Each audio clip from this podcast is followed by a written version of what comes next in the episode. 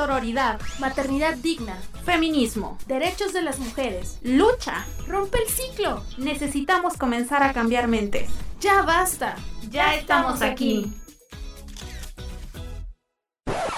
Somos Las Voces Verdes, un programa para hablar libremente sin prejuicios, procurando el respeto y sororidad para el género.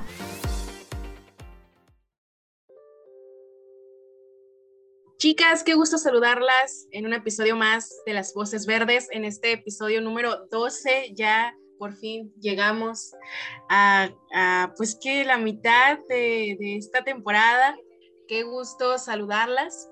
Eh, estoy hoy, este viernes, acompañada como siempre por mis compañeras y una invitada, una vieja conocida, eh, conocida por todas nosotras. Más vieja que conocida. Presentes, chicas.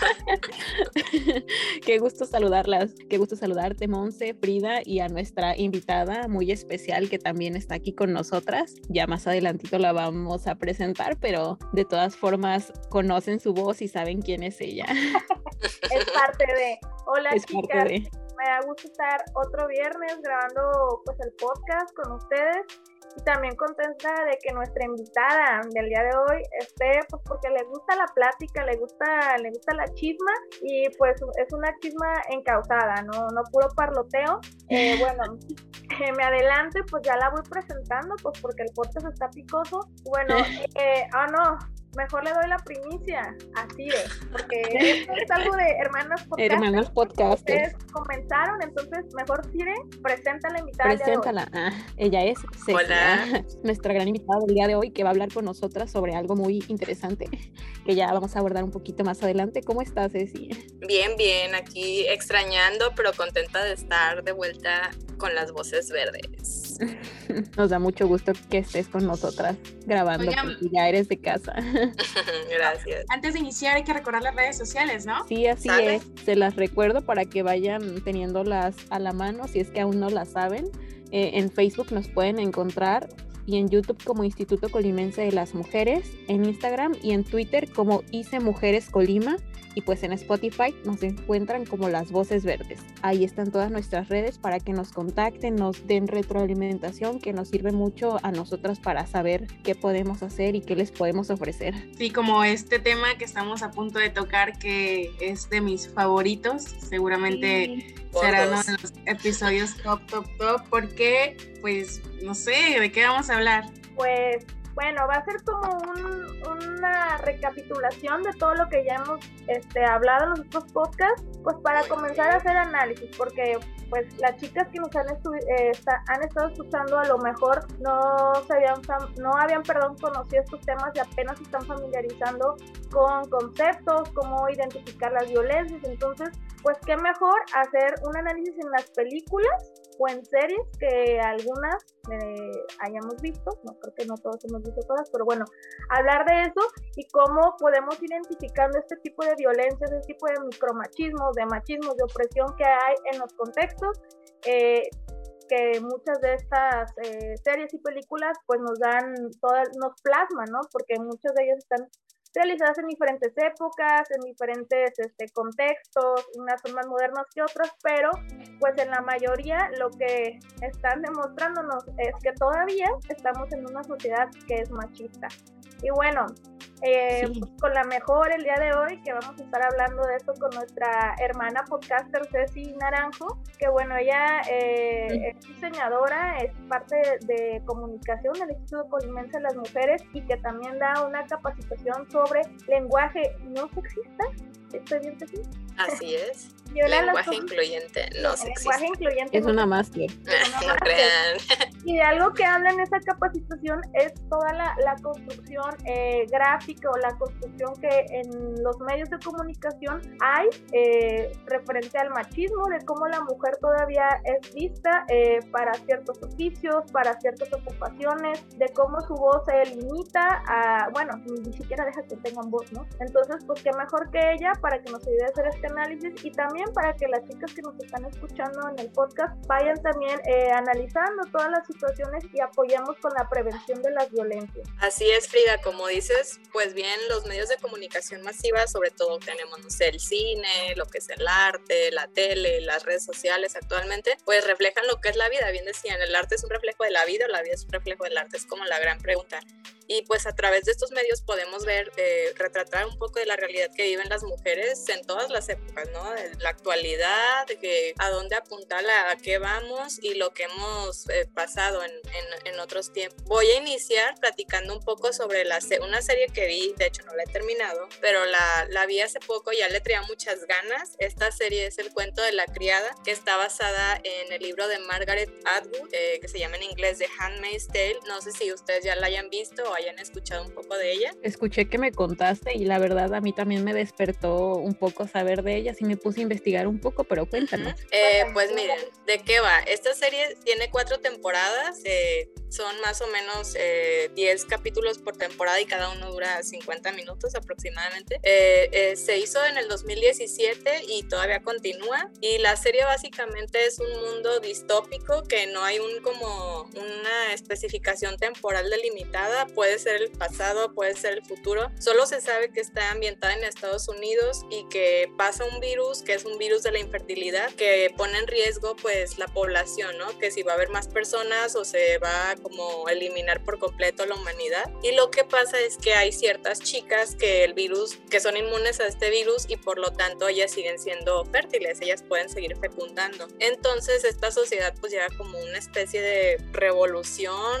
no sé, una reorganización social y lo que hace es que estas chicas, independientemente de su vida, si eran madres, si eran solteras, si estaban casadas, si, su, si eran este, lesbianas, eh, todo tipo de, de, estabilidad que ya tenían en sus vidas, pues viene a cambiar porque las redirigen a una especie de comuna donde ahí la figura eh, completamente de autoridad son los hombres, ¿no? Los hombres y como esta familia formada por ellos con esposas que pues no son fértiles y tienen o contratan, más bien pues casi secuestran porque ni siquiera se les remunera económicamente a estas chicas a las que denominan criadas, que son las que solamente están como si no sé, una matriz con patas. Más que mujeres son matrices que pueden fecundar y que pueden ser las que, eh, que tengan la concepción de los hijos de estas personas. Entonces, pues la serie sí es una serie fuerte, es una serie eh, muy interesante, yo creo, porque plantea muchas cosas de manera tal vez un poco más sutil, pero que sí han pasado pues en la historia y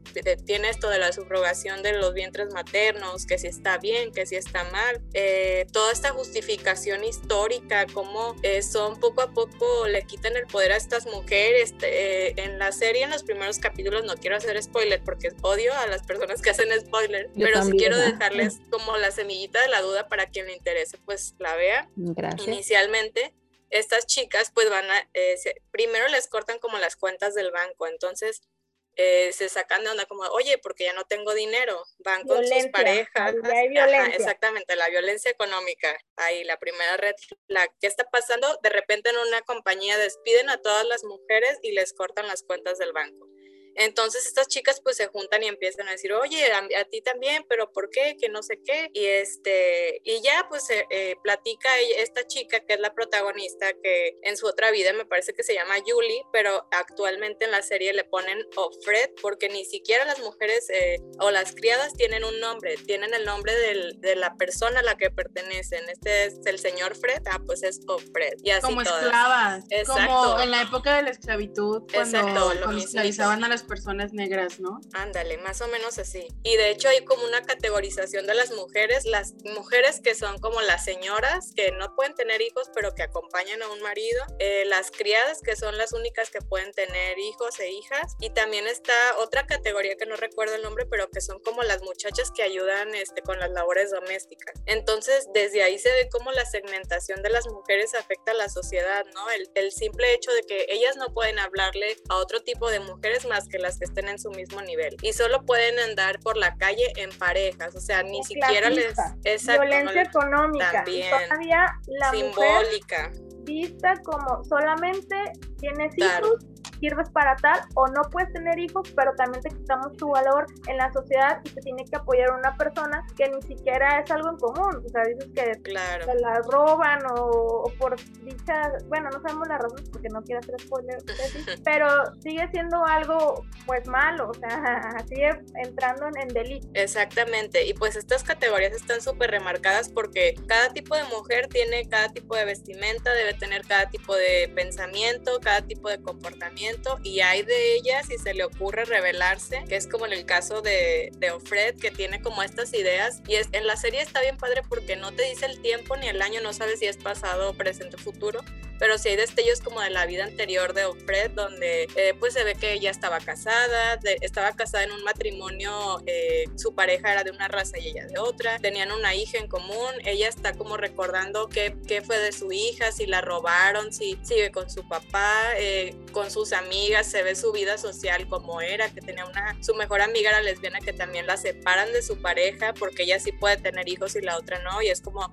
una manera de represión, ¿no? También se abordan pues temas de sexualidad, temas, eh, la violencia sexual, cómo ocurre en esta serie, la escena, a mí una escena que me dejó impactada, que digo yo, es que cómo puede ser posible y espero que esto sea meramente ficticio porque es una realidad horrible, donde se ve el momento de la concepción, es todo un ritual, porque de ahí parte la serie, es un ritual en el que la criada está al momento de la concepción, pues hay una, se podría decir violación, porque pues cuando la eh, ocurre esta relación sexual, eh, por la parte de atrás está la, la, mujer que es infértil y el hombre que la, que la fecunda supuestamente porque también tiene un, un, tinte religioso ahí medio extraño. Y es horrible porque ella es el medio nada más para la, la concepción pura y dura porque es horrible que le esté deteniendo y sosteniendo los brazos y la expresión de su cara de ella que no siente nada, que, que hay algo detrás muy fuerte que le causa pues un trauma y no solamente a ella porque vemos en la serie cómo se van embarazando estas mujeres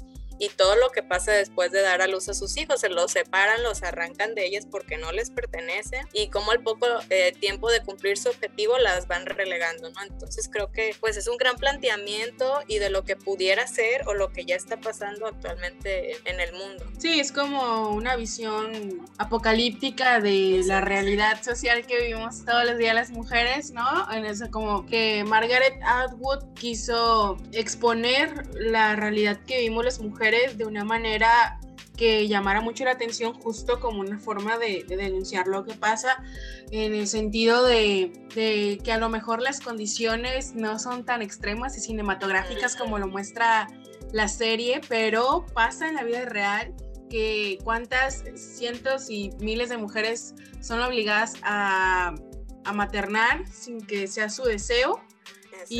y también está atravesado por el hecho de la religión como como también pasa dentro de la serie. Uh -huh. eh, y, y, y, no sé, me, me, yo no he visto la serie, pero me causa curiosidad cómo es que vela, cuentas. Vela, vela.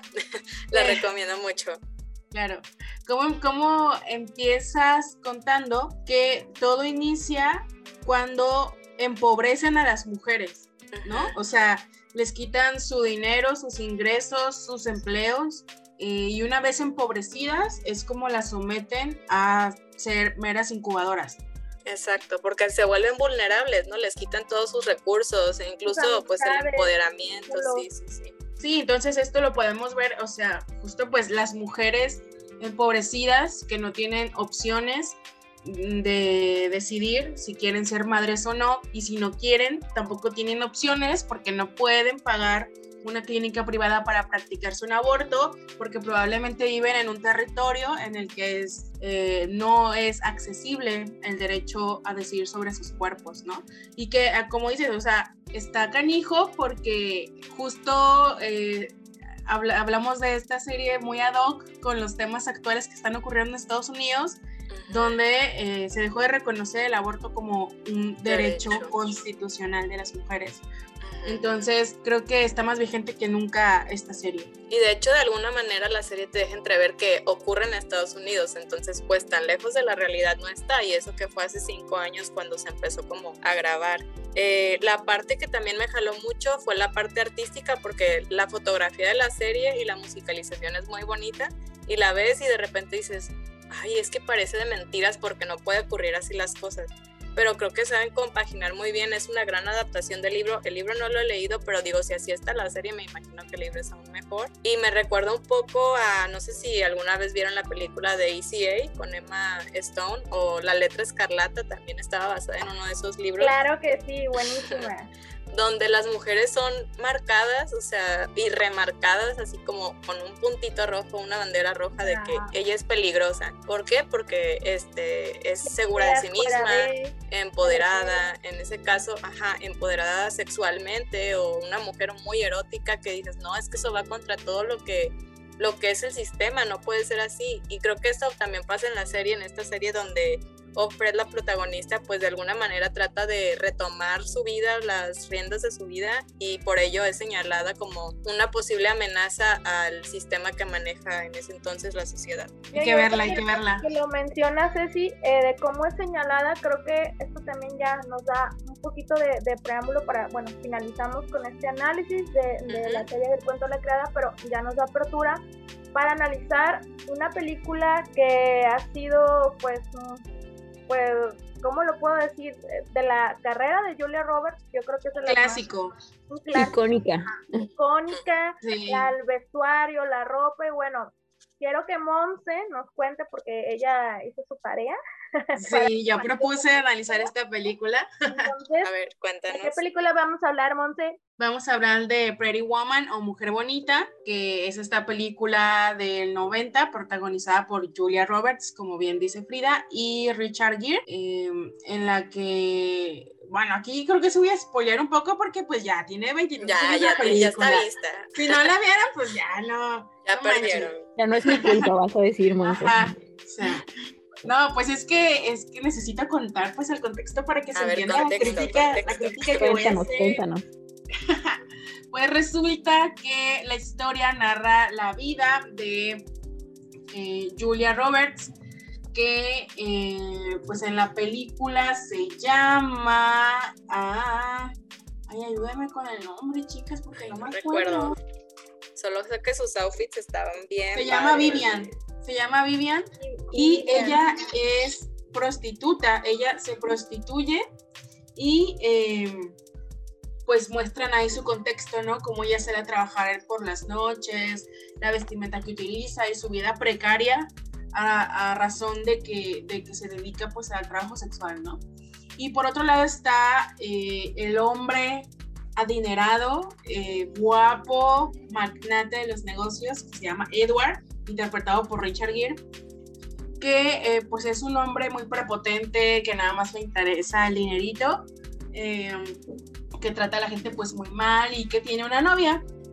Pero un día pues tiene problemas y eh, decide manejar por las calles para ah, contratar pues a una mujer que se prostituye. Entonces es así como conoce a Vivian y eh, a partir de ahí pues eh, se desarrolla toda la historia, ¿no? En la que él le paga por estar con él, eh, varios días, le paga 3 mil dólares por una semana y por tener sexo con él. Aunque ahí lo maquillan como todo muy bonito para que se vea así todo muy cute. Pues sí, es que eran los noventas. Ajá. Salvador Tienen que endulzarlo.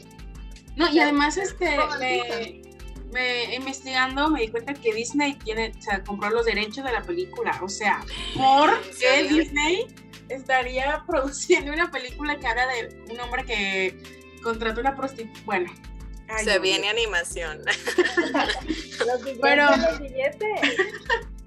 o sea, lo que a mí me causa como conflicto, ¿no? Es principalmente el hecho de que él contrata a una mujer eh, que vive una vida precaria, que se prostituye, para que esté con él, para que haga lo que él quiere, pero todo desde una visión muy romantizada, ¿no? O sea, desde una visión muy color de rosa ni siquiera se muestra como lo horrible que pasa Vivian siendo prostituta, o sea, como que todo lo maquillan de una forma muy linda y ay sí, este, como si fuera a modelar a la calle, o sea, no, es un trabajo sexual.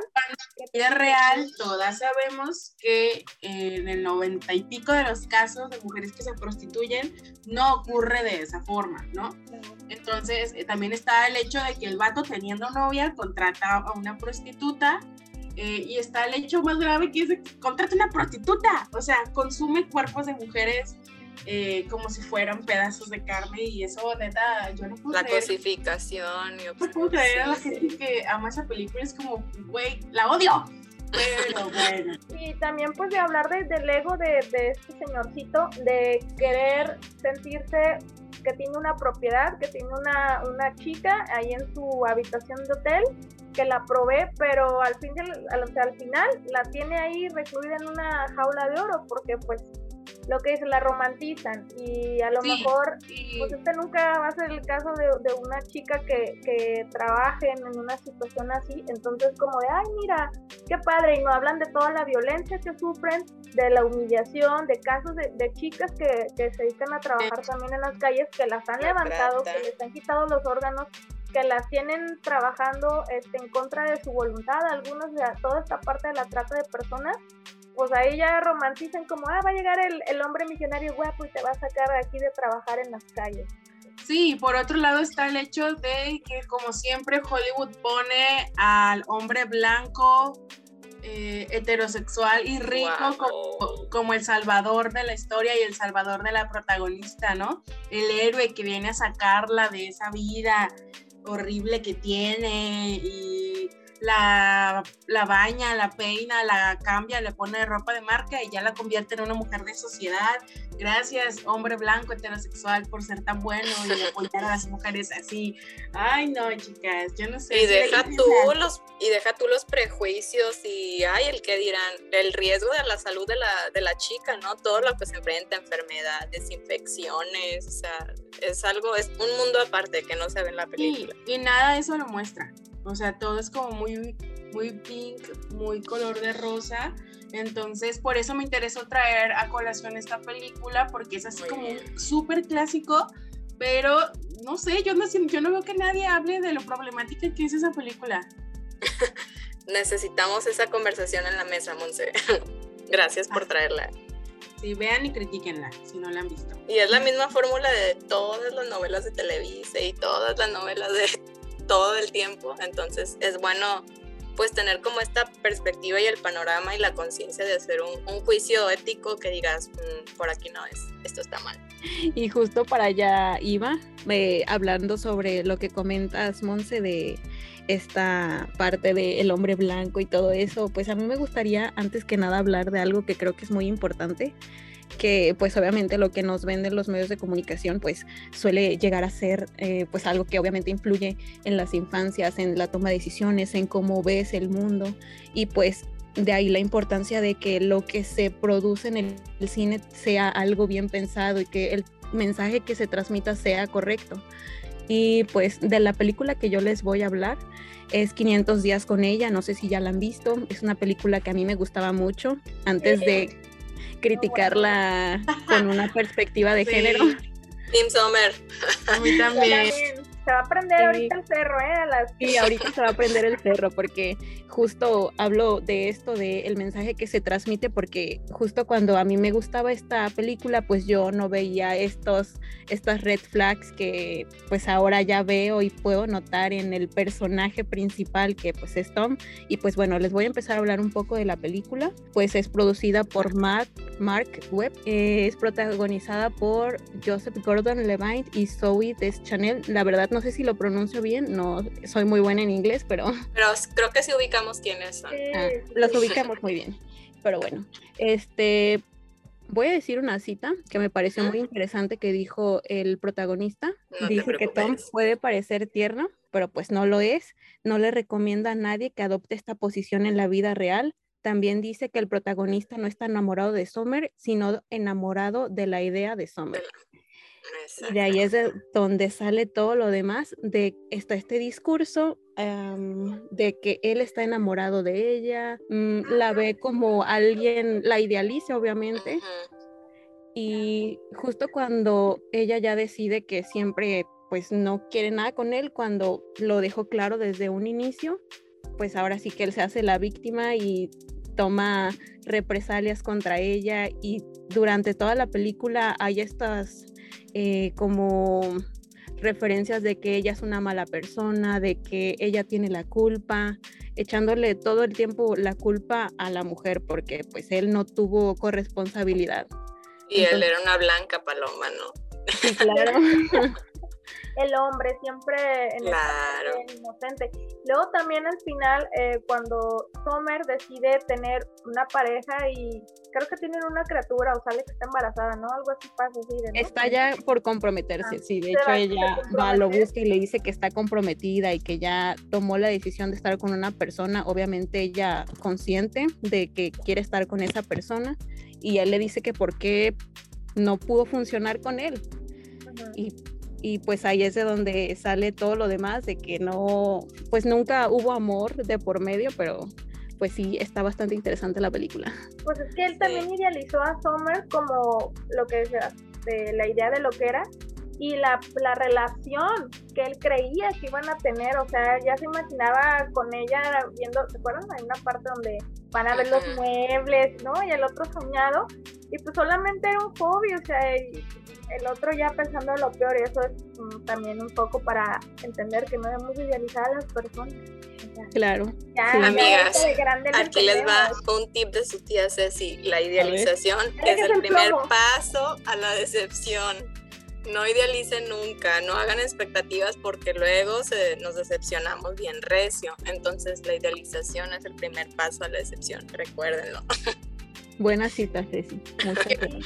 en esta película, eh, el vato como que en esa idealización Sí. se súper enoja cuando Summer comienza a tomar sus propias decisiones, decisiones Sí, muy ¿qué aparte de él y de eso? su persona, porque él piensa que en su tonta idealización que va a hacer lo que él quiera y que va a estar con él eh, Siempre. pues por siempre, ¿no? Y es como cuando ella comienza a arreglar su vida, a tomar decisiones, a ordenar sus cosas, sus ideas, ya no le parece al vato y entonces es cuando cuando todo se complica, ¿no? Pero a mí algo que me, me llamó súper la atención cuando esta película salió y que se hizo así súper popular fue el fenómeno social que generó, sobre todo en internet, de quienes eran Team Summer y quienes apoyaban al, al vato, ¿no? Que generalmente, obviamente, quienes apoyaban al vato, pues eran otros vatos, ¿no? Sí, claro. que lo veían, Morra le había eh, destruido la vida y la víctima. la- lo había hecho sufrir. Y yo haría como una, una pequeña relación, un vínculo con lo que pasa, por ejemplo, cuando vemos estas escenas de, en la calle o en videos que se hacen virales de chicos que le piden en público ser sus novios a chicas y Que que, las los chicas lo batean. rechazan. Y es como que todo, Presión Ay, que todo el mundo se le va encima a las La presión chicas porque es como, ah, ¿cómo, ¿cómo lo dejaste ahí estirada, con la mano No, estirada? pobrecillo. Él te ¡Qué ama. malagradecida! Yo le hubiera dicho que sí. Entonces yo siento que algo así pasó en el caso de Summer con este vato que no me acuerdo cómo se llama. Tom. Este, Tom. Se llama Tom en la película. Sí. y no sé, siento que fue un fenómeno similar en el que los vatos tomaron partido por el vato que, o sea, que para empezar ni siquiera era un buen partido el sujeto y Era un tóxico. esperaba que Summer viviera Sí. para él. Se No, pintaba como si fuera al- una buena persona, pero pues lejos de serlo, era una persona que pues no tenía responsabilidad afectiva. Ajá. Y No, es el yo- típico, él dice, ella dice, o sea, son las dos versiones y obviamente a cada quien va a contar su versión de la historia. ¿Cómo la quiere también aprisionar que solamente como quiero que estés conmigo, estés conmigo? O sea, no recuerdo, no me acuerdo yo en esa película que le haya dicho, ah, ve a hacer tu deporte, cuál es tu sueño, ve a cumplir. No, o sea, la quería estar pegado ahí como chinche de ella Y yo creo que también eso hizo que, es porque era una chica muy independiente, que ella acertara y dijera, no, aquí no es, mijita, más vale, aquí corre que aquí quedó. Entonces, sí, cierto. Entonces yo creo que también eso le hizo tomar decisiones y el otro, pues que tenía el cable ahí cortado, chispado, pues no le pareció. Y, como y el hecho de que la quería cambiar, ¿no? Que había ciertas actitudes, o sea, sí, muy enamorada y todo, pero decía, es que si ella fuera así y ya se imaginaba la vida con si ella fuera de tal manera, el escenario si ella fuera más así, si fuera menos así no se dejen engañar, la película sí tiene muy buena música, eso lo debo admitir. son pero mejores. sí, es una oda al resentimiento y a la toxicidad, yo digo, porque toda la película es Tom excusándose y echándole tierra a su hombre. Conclusión, Tom es un tóxico. Aléjense y no sean como Tom. Y no, sean Tom. Exacto y, también eh, empezar nosotras también a identificar este tipo de, actitudes como las que tenía Tom, que también ya en el podcast que estuvimos con, con Kika, que estuvimos hablando eh, de los posibles agresores. ¿Cómo empiezan? Por ejemplo, ya sea eh, en la película de Pretty Woman o en esta de 500 es con ella, eh, vemos esas acciones de cómo las empiezan a separar de su, de su núcleo, de sus amigos, de cómo idealizan, de cómo las quieren cambiar. Y esto es una, es una violencia pues, contra ellas, a lo mejor no es una cuestión que tenga que ver con violencia física, pero sí con violencia psicológica. No sabemos la segunda parte de esa película, qué pudo haber pasado si... Si, si se hubiera quedado con él. Summer se hubiera quedado con él. la historia? Yo digo que deberían sacar la versión de Summer, a ver que nos cuente ella su historia, su verdad. Su verdad. Y otro ejemplo, este, bueno, pues ya para finalizar esta, esta película, pues vamos a hablar de una serie donde también podemos ver pues muchas relaciones humanas, muchos noviazgos, es la serie de Friends. No sé si alguna de ustedes la, la llevó a ver alguna vez. Es que Frida, Friends es la serie. Pero fan, ¿eh? A ver si no se enoja como la desesperada. No te preocupes. Bueno, pues la, la serie de, de, Friends, no sé si las demás la llegaron a ver, sí, sí. Pero bueno, fue filmada en 1994 estamos hablando ya de un, de un contexto, este, ya que son 20. Ya llovió un poco, sí. Tantos años. Este, entonces, pues hay muchas cosas que en ese momento en la televisión, pues yo era una niña, yo no la, no la veía con esos ojos, obviamente la vi de grande y tampoco la veía con estos ojos que ahora la veo, pero habla, eh, bueno, una pequeña sinopsis, son seis amigos, ¿seis amigos? Sí, son seis amigos. con seis amigos que, bueno, eh, viven en un departamento en Nueva York, son vecinos de otros amiguitos de ellos y, bueno, toda la dinámica que, que trata es que uno anda con otro eh, y ellos también tienen sus propias relaciones y demás. Y regresando a, a, las relaciones tóxicas, está el noviazgo de Eterno, de Rachel y Ross, que son eh, dos de los, de los principales actores que salen ahí que bueno, ellos son los novios interminables, pero hay que analizar el personaje de, de Ross, que eh, a lo largo de la serie, pues él tiene muchas relaciones donde siempre fracasa, siempre es el, el que le hacen todo, pobrecito, él es de muy buen corazón. Él es el Tom. Él es el Tom. Ándale. Pues sí, el Ross es un chico que trabaja en un museo, es un chico estudiado, de buena familia, y bueno, tiene eh, pues su primer enamoramiento con Rachel cuando van en la secundaria, pero no son novios. Rachel es la, la popular de la escuela y Ross es el, el, nerd, ¿no? Que, ¿no? que no pelan. Él se hace de varias novias y siempre como queriendo estar con Rachel. Y bueno, y su crush eterno. Es su crush eterno, ajá. Pero igual a, siempre llegan a cosificar como eres bonita, eh, eres a lo mejor la del cuerpo, eres la actriz, porque bueno, en este caso ella tiene ese cuento. Algo así. Y con otra chica que también es muy estudiada, muy, muy todo, y pues lo deja. Este, se embaraza la chica eh, de él, no se me acuerdo si primero se divorcian y luego sale embarazada, pero ellos ya no son pareja, y pues la chica decide tener a la criatura, pero pues esta chava ya tenía una nueva pareja que es una mujer que para el contexto de los 90 es como de que va a tener una, va a crear una, una criatura con otra mujer, entonces ahí Ross, el tóxico, le dan celos de una chica que para esto el personaje de la que era su esposa siempre fue amiga de esta chica con la que terminan teniendo pues el matrimonio, porque creo que sí se casan. Y bueno, es, es, algo como rescatar que en esta serie, que a pesar de que hay machismo, que a pesar que es en un contexto del noventa y tantos, ya comenzamos a ver un poquito la evolución de cómo son los matrimonios en estas épocas, cómo es normalizado, porque estamos hablando que es Estados Unidos y que bueno, pues en México en el 94 pasaba, pero era visto como de lo peor, ¿no? Son del diablo y que ahora en este 2022, al menos en, Colima, ya vamos abriendo un poco la mente a, a, la diversidad, ¿no? Entonces, ese es un punto rescatable que tiene esa serie. Y también hay otro personaje que se llama Chandler, que él también tiene pues una pareja de papás y yo también... Tim Chandler. que eh, no, no, no, los papás pues no salen mucho en la serie, pero bueno, eh, te das cuenta que Chandler sí era un poquito abierto a unas cosas eh, y después en su historia de vida te das cuenta que pues el papá, que era el papá, ¿verdad? Sí. que era el papá. El, papá, se vuelve a mamá. Ajá, el papá decide hacer una transición a, a convertirse a, a, mujer bueno, ahí no se ve así ya con la producción, solamente se ve ahí que le dicen que, es la mamá y, se casa, ¿no? También esta parte que, que es muy difícil, eh, bueno, en el contexto a lo mejor de él como, como adolescente pudo haberlo sufrido, ¿no? Pero sí te das cuenta que todos en cada uno de sus escenarios tenía pues historias muy, muy escabrosas, cosas que a lo mejor no sanaron y que todo arrastran a, a, sus relaciones. Otro personaje que, que hay ahí es Phoebe. Eh, Phoebe es una chica, creo, su hermana gemela, que es mala. Pero bueno, Phoebe pues tiene una situación de que vivió ella en las calles.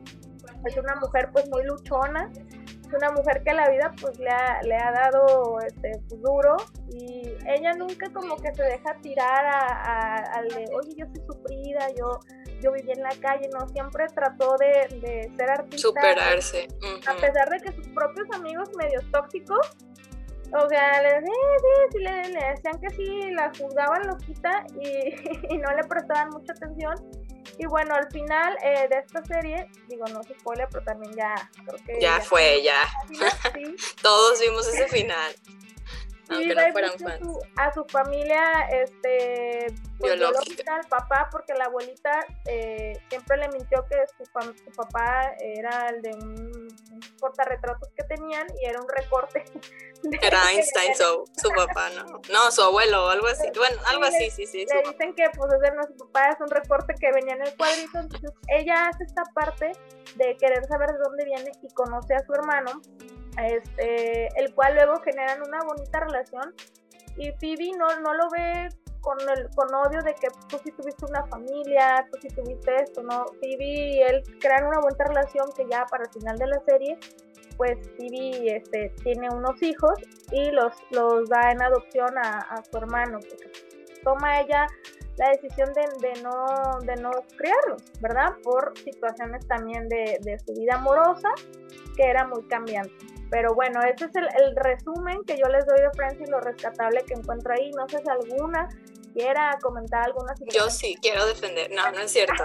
Eh, creo que el éxito de Friends, al ser una serie así como que de referencia siempre, es eh, cómo aborda estos temas, porque si eran los 90, si eran unas ideas, como vemos en Pretty Woman, muy románticas de la vida de repente, pero creo que la, el éxito de Friends consiste como que en abordar estas situaciones reales de chavos o personas de veintitantos viviendo la vida eh, de manera, pues la esta comedia de situación, ¿no? Tal vez no de manera, de manera tan dramática y tan seria, pero sí retratando un poco la realidad. Sí llevaba este tinte cómico, pero eh, siento que en muchos aspectos fue una serie pionera al hablar por primera vez de homosexualidad, de hablar, por ejemplo, la relación de, lesbianas, de la pareja de Ross, o este, esta crítica a la, gordofobia que sufría ah, Mónica. esa parte. De, Mónica, ya se me pasó, pero Mónica es un, un, personaje, pues muy, a mi percepción ahorita, pues muy empoderado. Ella la, juzgaron mucho por su peso, eh, por ser maniática del orden y también porque en la serie tiene una relación con su dentista que era mayor que ella. Y pues también con un chavo menor, entonces sí.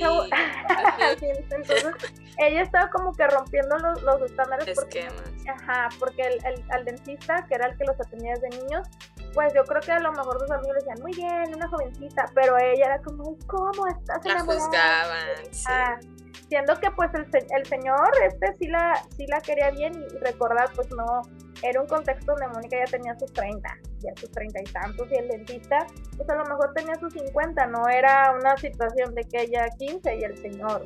Y como por ejemplo eh, la balanza se, se, vuelve completamente cuando a Joy, que era como el típico galán mujeriego de la serie, pues siempre le aplaudían sus nuevas conquistas, pero por ejemplo a, a, Rachel era como de, ay, la tachaban de lo peor porque andaba con uno y luego con otro y solamente cuida su físico y solo quiere ser bonita y no veían más allá de que pues también era una chava con una vida interesante, una historia interesante y creo que de, esta manera Friends como que trata de, de, que no juzgamos a las personas por cómo se ven, no sé, si de repente tengo que ser objetiva y reconocer que mi serie Friends del corazoncito me duele porque también aborda temas de racismo, porque no había este, actores y actrices de color en la serie, más que dos o tres, o porque no eran protagonistas, o o cómo, pues sí, a veces hacían ciertos chistes que si los trasladas a la época actual, pues ya no van a dar risa, porque ya es como rayar un poco en, en la pérdida del respeto o de la apertura de mente, o sea, el tema de este de la homosexualidad, cómo hacían bromas que eran demasiado crueles, la verdad, la vuelvo a ver y creo que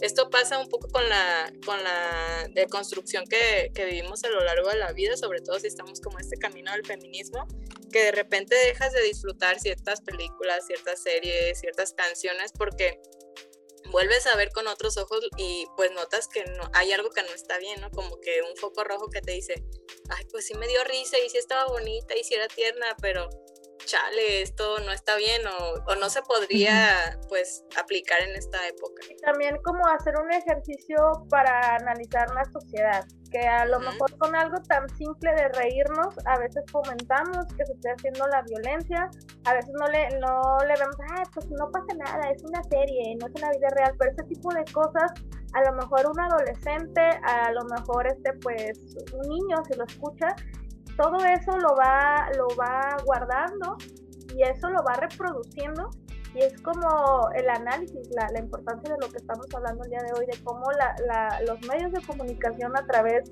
del contenido que nos dan van formando, o sea, no, no es una cuestión como de ah, tele que te educa para que aprendas matemáticas, pero todo ese tipo de, de comportamientos, a lo mejor en tu casa no los ves y por estar viendo eso eh, creciste normalizando, o sí pasaba en tu casa, pero la situación del poder que tiene eh, cuando hablas, cuando estás este, haciendo un producto audiovisual, nosotros como comunicadoras, ustedes como diseñadora gráfica, tenemos esa responsabilidad, ¿no? Al momento que vamos a, transmitir, con el que vamos a hablar, porque puede transversarse esas ideas. A lo mejor Friends era con esta crítica social y alguien pues no, no tenía todavía esa, ese análisis, ese, ese criterio. criterio para poder reconocerla. Digo, yo les digo, yo la vi de niña y me daba risa, muchas cosas ni siquiera entendía porque habla de muchas cosas también sexuales y yo no sé, mi mamá no sabe que yo veía eso. Luego la vi de grande y como que decía, ay, no, estoy enamorada de Joy Triviani, no, de Chandler, ¿no? pero ahora la ves con, el, con los ojos del feminismo, con la perspectiva de género, con el respeto, con con todo. La diversidad. La diversidad y dices, ay no, oye, este, pues para hacer los Sí se pasaron, sí se les fue la mano un poquito ahí a los escritores de, vez en cuando. Que también eso generó que mucha gente la ame. O, la odie, exacto. Sí, siempre son como estos dos equipos, ¿no? Y creo que retomando un poco lo, lo que dices, Frida, que me parece muy interesante, sí es cierto, al final del día creo que somos lo que consumimos y lo que consumimos pues dice mucho de nosotros y nosotras como personas, ¿no? De nuestros gustos, de lo que creemos correcto, de nuestros valores, nuestras creencias, como lo queramos llamar. Pero pues sí, ¿por qué seguir fomentando mensajes que no van a abonar nada o que no van a tener un impacto positivo en las demás personas? ¿no? Eso lo dejo ahí como... Y decir que que la razón por la que decidimos hacer como este pequeño análisis de películas que nos parecían dignas de analizar desde una perspectiva feminista es que Es decir, que la cinematografía también está atravesada por los mismos prejuicios y los mismos estigmas y la misma misoginia que está atravesado todo en el mundo, ¿no? Y que tenemos cada persona interiorizada también. Eh, o sea, no se escapa por ser cine. Los cineastas y los escritores no se escapan de la misoginia interiorizada o de estos prejuicios o de la gordofobia o de la homofobia porque son famosos o porque son ricos escritores que tienen poder. Exacto. Entonces, eh, por eso mismo vemos a veces eh, unos fiascos en, el cine porque eh, la gente que hizo la película o la serie, quien escribió, pues tiene una visión sesgada y por lo tanto hace productos pues muy malos, ¿no? O que violentan. Entonces, eh, pues esa fue la intención de mostrar hoy estas películas, hacer este pequeño análisis, este pequeño, esta pequeña retroalimentación entre nosotras, para que eh, quienes nos escuchan, quienes están allá del otro lado del micrófono, se pongan los lentes feministas cada vez que vayan a ver una serie o una película, escuchar una canción, porque eh, es importante que veamos desde esta perspectiva cómo, eh, cómo se cuentan las historias, cómo se narran las historias en medios de comunicación tan masivos que tienen tanta influencia y que por lo tanto, como lo decían Frida y Ceci, eh, pueden impactarnos de una manera ya sea positiva o negativa. Por eso es necesario que los veamos, que veamos cada película y cada serie desde una perspectiva feminista. Probablemente vamos a hacer muchos corajes, porque es lo que me pasa a mí, eh, que digo, ay no, ¿eso qué? ¿Por qué mostraron eso? ¿Qué es eso? ¿Por qué dijeron eso? No, ah, yo no quiero ver esto, es un asco, quítenlo. Pero es necesario, duele, pero es necesario. Exactamente. El despertar duele, como lo hemos dicho anteriormente en el podcast, así que mejor que duele ahorita que todavía podemos darnos cuenta, darnos cuenta muy tarde. Así es, chicas, pues sin más, nos despedimos. El tiempo se nos fue muy rápido. Agradecemos a nuestra super invitada de hoy, Ceci Naranjo, que ella es Gracias. Yo encantada de hablar de estos, de estos temas. Gracias, Ceci. Ya saben, si quieren parte 2, ahí déjenlo en los comentarios. Sí, sí, sí. Hay muchísimas más series, películas, de todo libros por analizar y creo que es una manera un poco más este, agradable de relacionarnos con estos temas del, feminismo y todo lo que implica y hacerlo de una manera pues pues bien, ¿no? Light, sin necesidad de... Sí, un poco más práctica. Exactamente. Muchas gracias, Ceci, por haber no, Gracias a ustedes. Un placer siempre. Pues antes que nada, antes que irnos de todo, eh, les recuerdo que está la encuesta para que vayan a nuestras redes que anteriormente ya mencionamos y contesten, estén al pendiente de todas las preguntas que les hacemos por allá porque nos ayuda mucho para mejorar nuestros productos y que, sean buenos para todas las personas que nos escuchan. Así es, Ire. Y pues para despedirnos, recordar esta bella frase con la que siempre cerramos. Si mi voz se apaga, que la de ustedes retiemblen, somos las voces. Las, voces, verdes.